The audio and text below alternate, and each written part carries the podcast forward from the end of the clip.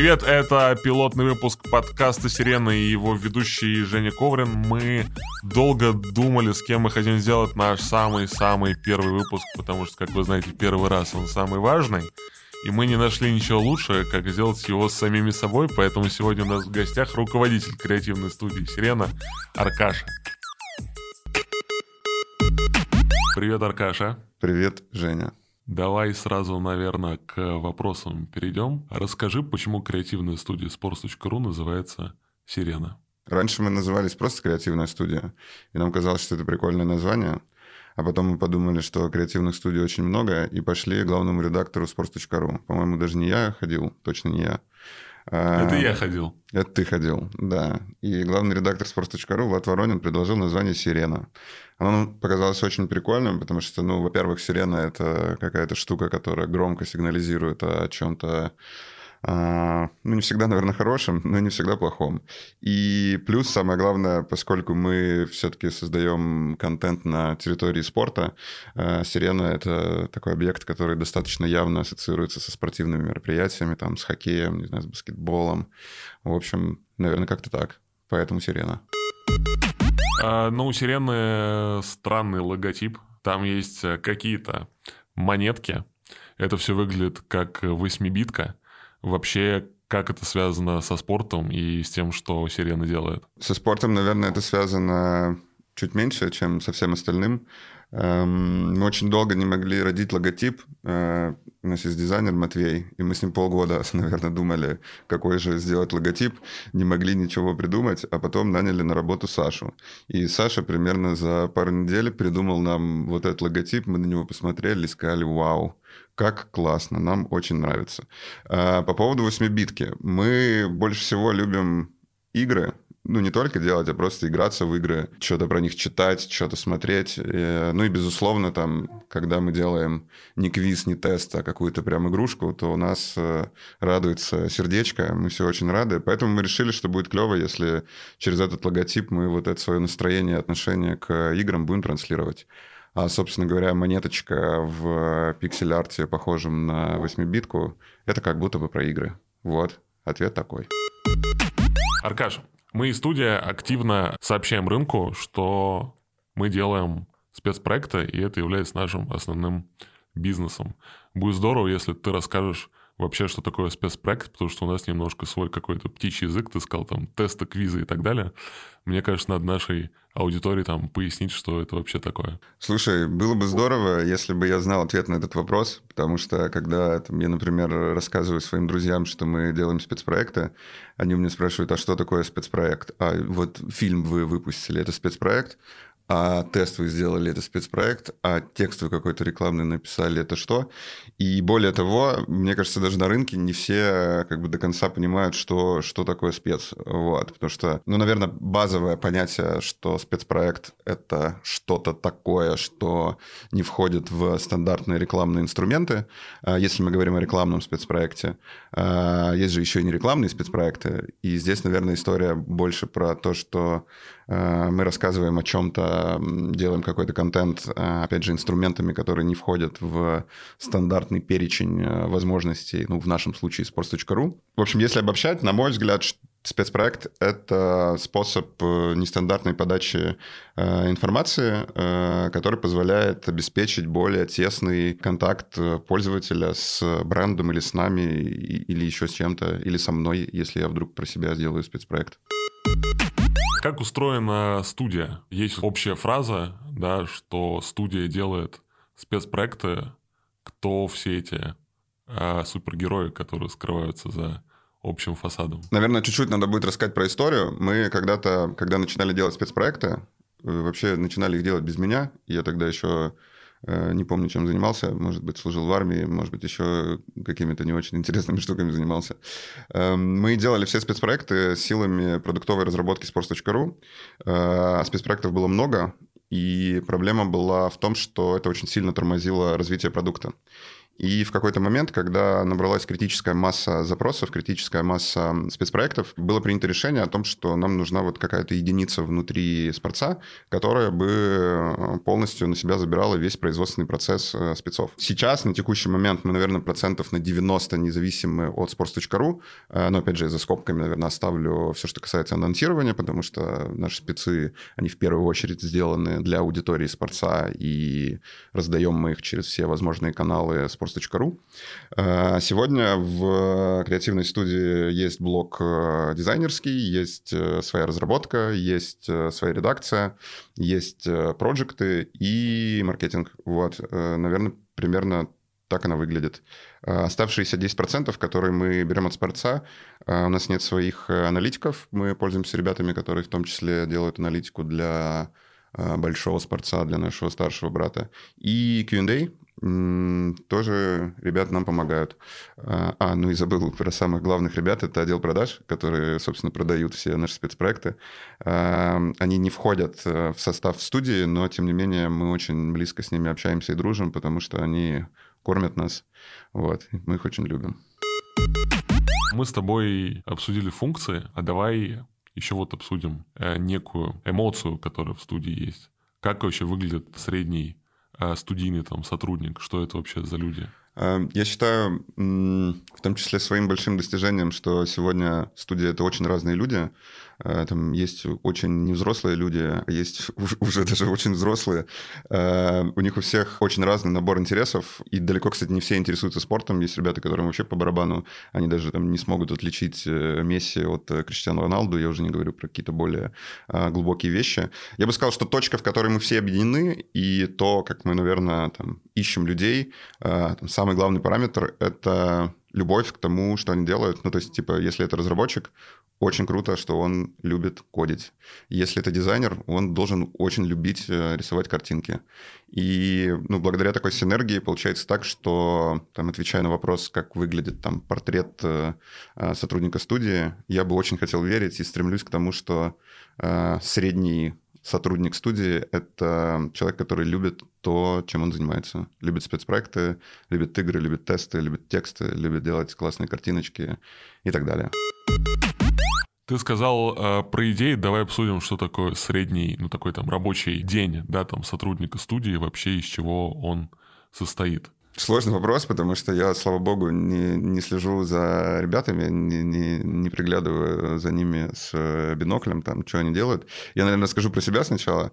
Эм, я прихожу на работу часиков к, к, к 11 к 12, вообще рабочий день на спорте начинается в 12, и все это очень сильно любят. Пью кофе, хожу, что-то говорю, прикалываюсь, э, а потом начинается работа с 12, куча встреч. А, поскольку я ничего не умею делать, я умею только говорить, ну и то, как вы успели заметить, наверное, не очень хорошо, а, мой рабочий день будет сильно отличаться от э, там, человека с другой функцией. Понятно, что дизайнер будет там решать какие-то текущие задачки, э, связанные с картинкой, а разработчик будет э, сидеть и кодить. И в зависимости от того, чем занимается человек, э, наполнение его рабочего дня будет отличаться. То есть, не знаю, там у проектов будет больше встреч, потому что им нужно все это там консолидировать. У редакторов их будет тоже очень много, потому что у нас, наверное, особенность достаточно странная особенность структуры креативной студии в том, что в креативной студии нету креатора, нету человека, который бы придумывал идеи, у нас в большей части за это отвечает э, редакция, но мы стараемся вообще всех людей, э, не только из студии, а вообще со спорца, привлекать к придумыванию, к творчеству. Ну, соответственно, рабочий день выглядит очень по-разному. Есть какое-то количество регулярных встреч, не знаю, какие-то статусы, общие статусы по проектам, и вот это все скучное, чем не очень хочется говорить. Э, я думаю, что у нас все плюс-минус как, как у всех, но при этом очень весело. Любим шутить. Можем в середине рабочего дня пойти поиграть в навес во двор. Не знаю, можем поиграть в фифу пойти. Ну, что-то такое, вот такой рабочий день. Хорошо. Я хочу в студию. Что для этого, ну, как бы там, надо там сделать? И вообще там, кем я должен быть для того, чтобы в студии иметь возможность оказаться? Блин, Жень, я не знал, что ты хочешь работать в студии. Так я бы в целом мог отправить тебе тестовое, посмотреть, справишься ты или нет.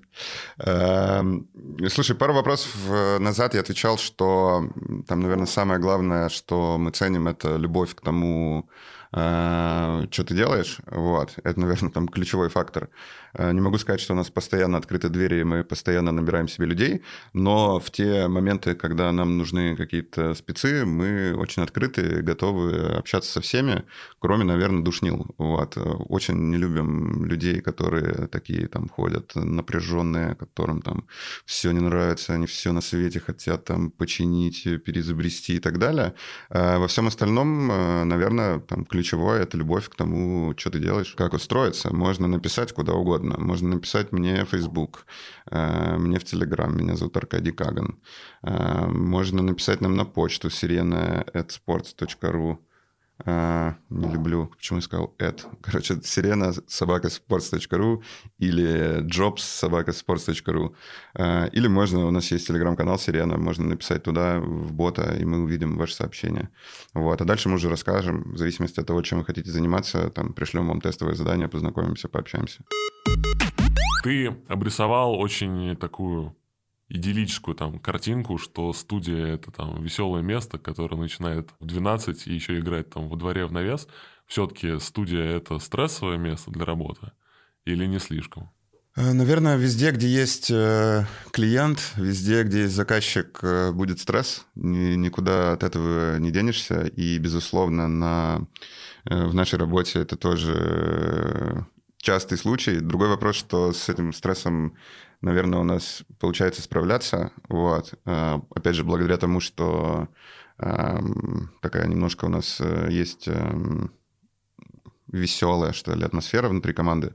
А, но стрессы бывают, конечно. Ну, когда, не знаю, приходит э, там э, человек из отдела продаж от клиента и говорит, там, ребята, все, что вы сделали, это говно, и надо за три часа все это исправить, у людей начинается стресс.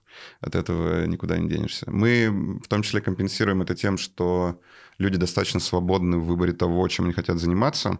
Э, ну, для какого-то определенного предела. Эм, я здесь имею в виду, что если, например, вы хотите сделать какую-то игрушку, или вам пришла идея там, для какого-то клевого теста, или вы, не знаю, дома или по пути в метро нарисовали какой-то классный постер, мы, наверное, найдем, как его использовать. Мы сможем на этом заработать денег, и это, наверное, такая важная вещь с точки зрения борьбы с вот этим всем стрессом.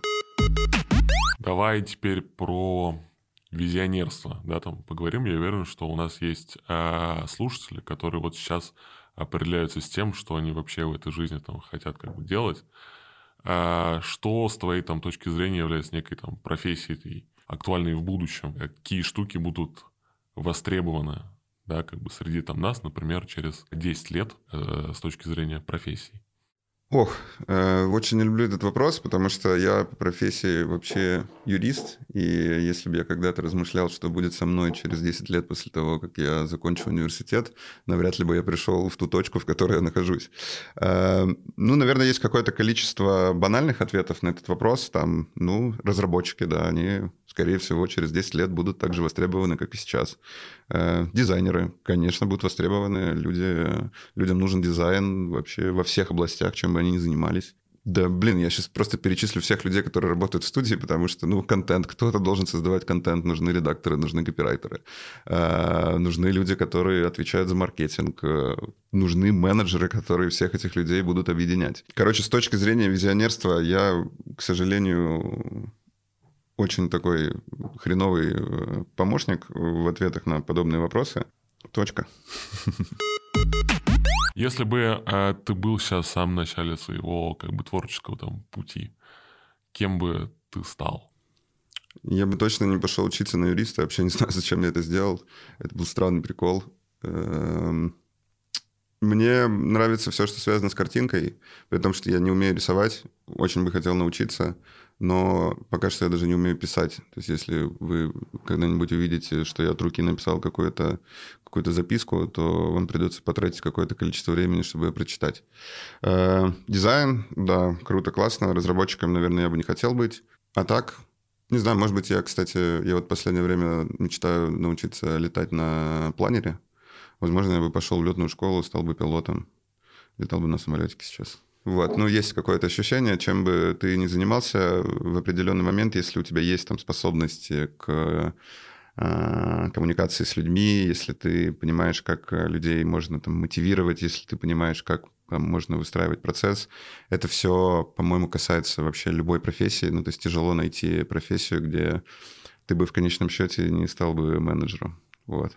Но мне все нравится сейчас. Я безумно кайфую от своей работы.